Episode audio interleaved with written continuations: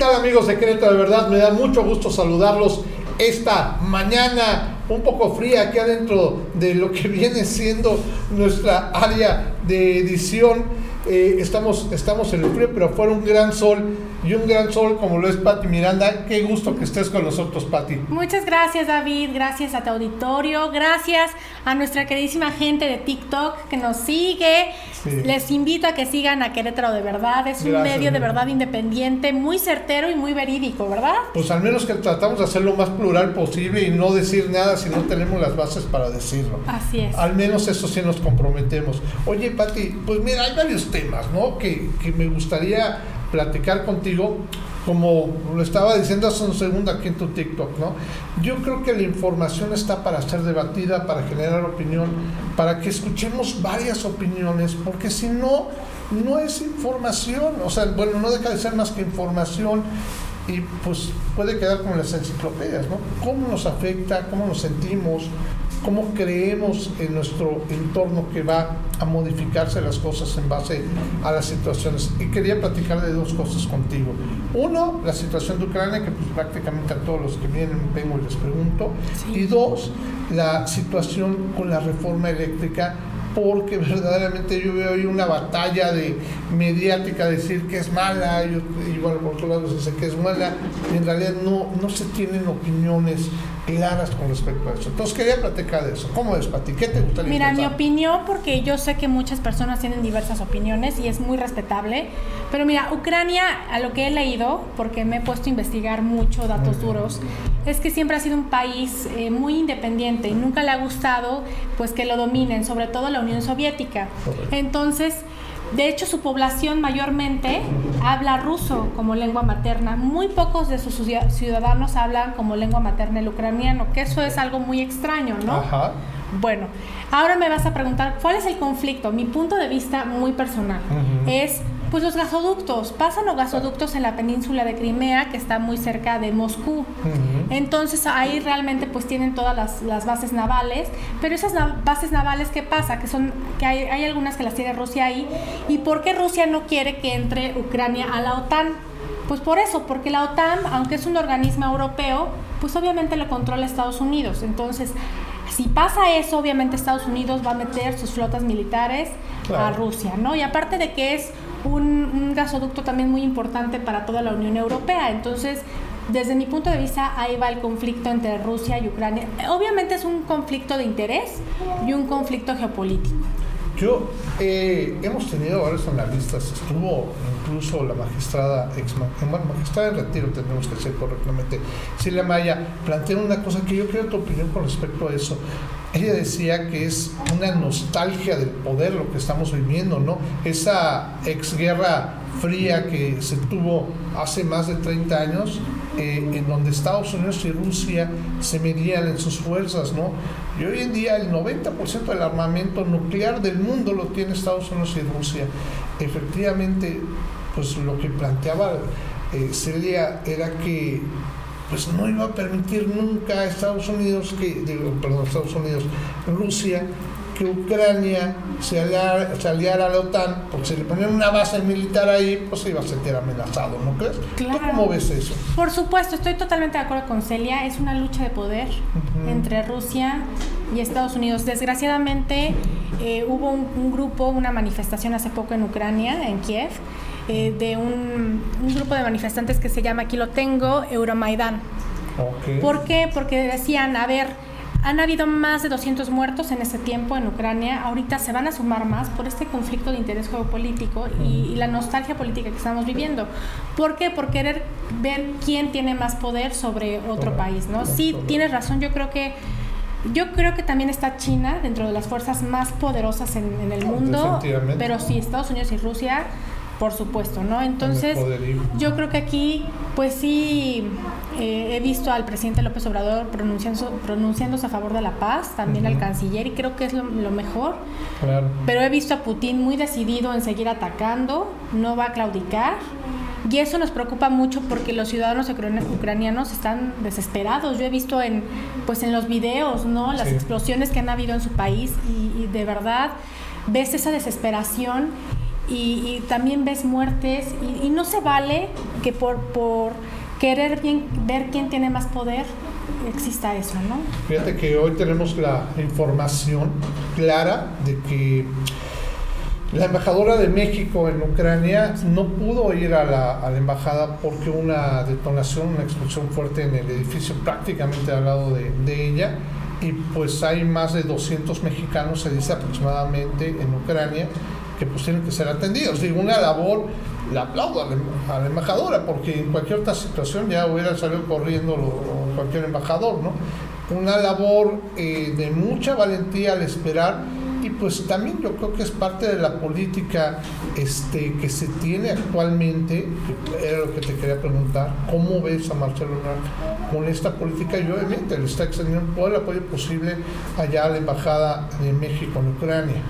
Por supuesto que está muy bien que existe esta política, sobre todo, mira, hay muchos mexicanos allá en Ucrania, como tú dices, muchos mexicanos también están mandando, justo también que tienen nacionalidad ucraniana, a participar en la guerra. Yo creo que aquí México debe hacer algo al respecto para que no suceda esto. Sin embargo, está pasando, David. Está pasando. Y híjole, la verdad es que es muy triste, mm. pero muchos mexicanos ucranianos tienen que ir a defender a su país.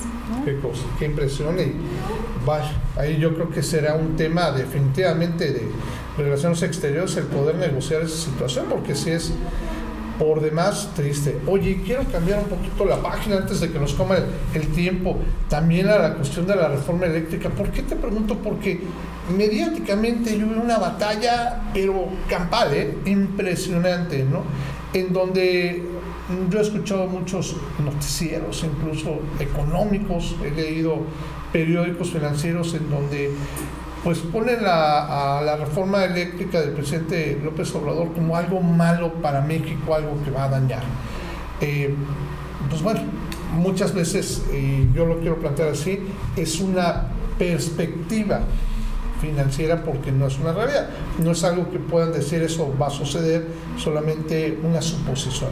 Y por otro lado, obviamente veo tanto en las mañaneras al presidente López Obrador como a muchas eh, eh, personas que incluso han venido aquí con nosotros a hablar de la reforma eléctrica como una cuestión sí política, pero sobre todo social, en donde el control de la electricidad la deben de tener los mexicanos y que obviamente apoyan por completo esta reforma eléctrica que, que propone el presidente López Obrador. ¿Tú cómo lo ves? Yo quiero oír tu Bueno, esta reforma eléctrica es buenísima porque busca la soberanía de los ciudadanos a través de la, de la energía eléctrica por medio de la explotación de litio para su almacenamiento tú y yo sabemos que el almacenamiento de, más bien el, mineral litio, el yacimiento más grande del mundo se encuentra en el estado de Sonora.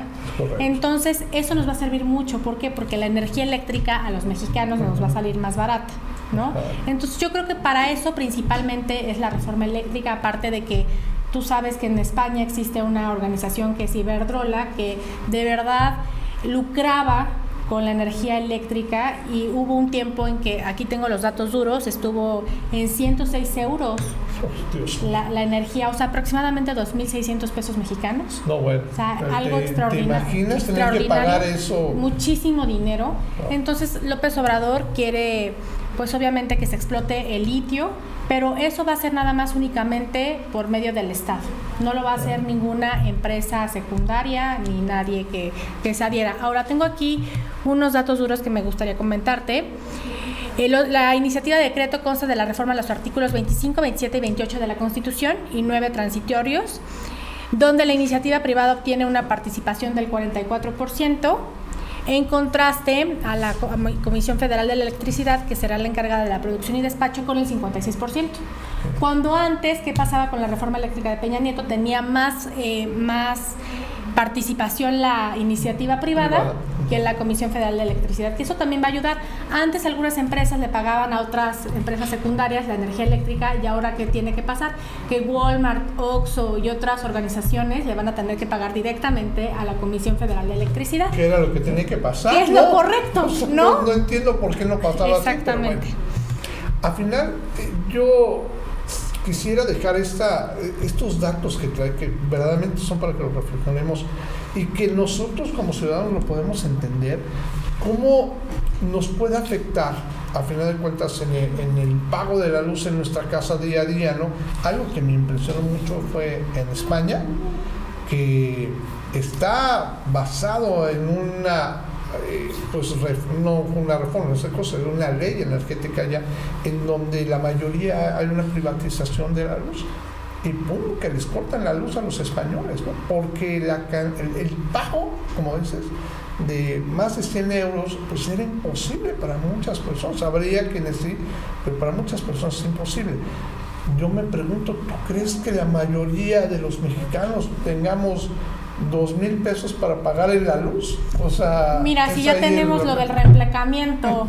o sea, imagínate, ahora súmale este extra de luz, dos mil seiscientos pesos. Mira, ¿no? he ido a, a comunidades, Ajá. de verdad, eh, aquí en Querétaro, sobre todo acabo de ir al Jaral, y me decía una señora, de luz pago 100 pesos y no me alcanza. Sí, no, no, no es entendible. Y no me alcanza, de verdad, porque súmale el agua eh, y luego súmale el camión. El transporte, y, y sostener mi negocito, que tiene un negocito de Mary Kay. Ah, Entonces, es cuando dices, ¿cómo es posible que los gobiernos neoliberales hayan tenido esta reforma eléctrica donde un OXO pagaba menos que un hogar común? De verdad, es impresionante. Es increíble eso.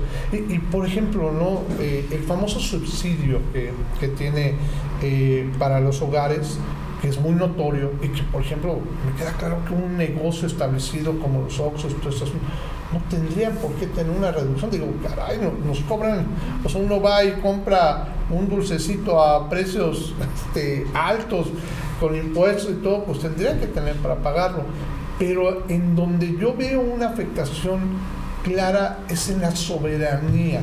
Bien lo dices, el poder tener el control, el hecho de que el gobierno pueda decir, esta luz es de los mexicanos y no vamos a dejar, porque si al final de cuentas hay una división ya establecida, que es el 44% decía, el 44% y el resto, o sea, el, 56%, el 56% es, es, este, es de los mexicanos, pues tiene la mayoría para manejarlo y le permitiría a nosotros como ciudadanos nunca sentirnos desprotegidos. ¿Es correcto? Es correcto.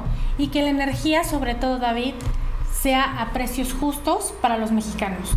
Ah. Que, que una señora que paga 500 pesos de su luz pague 100 o pague 250 y aún así no les alcanza. López Obrador se la ha pasado pensando en el pueblo, por eso yo lo admiro, lo han atacado mucho, pero yo admiro que de verdad tenga su mentalidad en los mexicanos, en la gente de abajo, que es la que más necesita ayuda, apoyo. ¿Por qué? Porque si nosotros nos vamos a, un pueblito, te comento, ahí ves las necesidades de la gente. Necesitan programas sociales, necesitan políticas públicas, necesitan escuelas, necesitan arcotechos porque ni siquiera eso tienen, necesitan eh, cemento para sus escuelas, baños, o sea, de verdad necesitamos pensar más en la gente. Yo creo que la, la política social es una política de hecho moderna, eh, no es como estaba. Yo lo veo porque prácticamente en Querétaro tenemos muchos como bastiones en donde convivimos este, divididos por una barda con comunidades con escasos recursos y que se te hace increíble que no puede ser que por una barda de, que será de ancho, de 40 centímetros de ancho, este, las personas tengan otras condiciones de vida con respecto a lo que tienes tú. Aquí en Querétaro, ¿eh? No estoy hablando de... Eso pasa aquí, aquí, en, Querétaro, te pongo el ejemplo, está Juriquilla y al lado está Menchaca. ¿no? Y te das cuenta de la diferencia total de mundos. Es correcto. Hay personas que viven en Menchaca en techos de lámina, mientras al lado está Juriquilla, que es como otra ciudad eh, muy cosmopolita, ¿no? Ajá. Que me queda claro que, o sea muchos no tendríamos problemas de, pagar lo que pagamos de luz. Claro. Pero tenemos que ser sensibles ante los que no tienen esa posibilidad y pareciera que mediáticamente este, no están siendo sensibles, al menos la información general, no están siendo sensibles al buscar una privatización que, si, que no se van a intentar el corazón con respecto de la situación social de México. No, no van a tocarse el corazón con la situación de que pues, hay 50 millones de pobres en México y que requieren ese servicio. Y en Querétaro también existen pobres y también existe pobreza extrema. Y yo la verdad no estoy en contra de los empresarios. Hay empresarios que se han ganado, que se han ganado a pulso su dinero de manera honesta, eh, de manera correcta. Hay otros que también de otras maneras, pero bueno, sí es bien importante, como tú dices, sensibilizarnos con las personas que menos tienen y apoyar en lo que podamos. Ahora, si el gobierno de López Obrador les ofrece estas políticas del bienestar, como tú dices, donde se derivan eh, programas sociales eh, para adultos mayores, personas con discapacidad, eh, mamás solteras, jóvenes que antes ni se pensaba en ellos, que el gobierno neoliberal les llamaba ninis. Bueno, hoy tenemos esa oportunidad de que López Obrador coadyuve con esas personas y las pueda ayudar y puedan desarrollarse en un ambiente de negocio que les dé una mayor calidad de vida. Claro, y que los pone incluso a, trabajar y a capacitarse para ser personas integradas y que tengan una oportunidad mejor. Pues bueno, Pati, obviamente hablando contigo se me puede pasar todo, todo el año, no, no una hora, todo el año.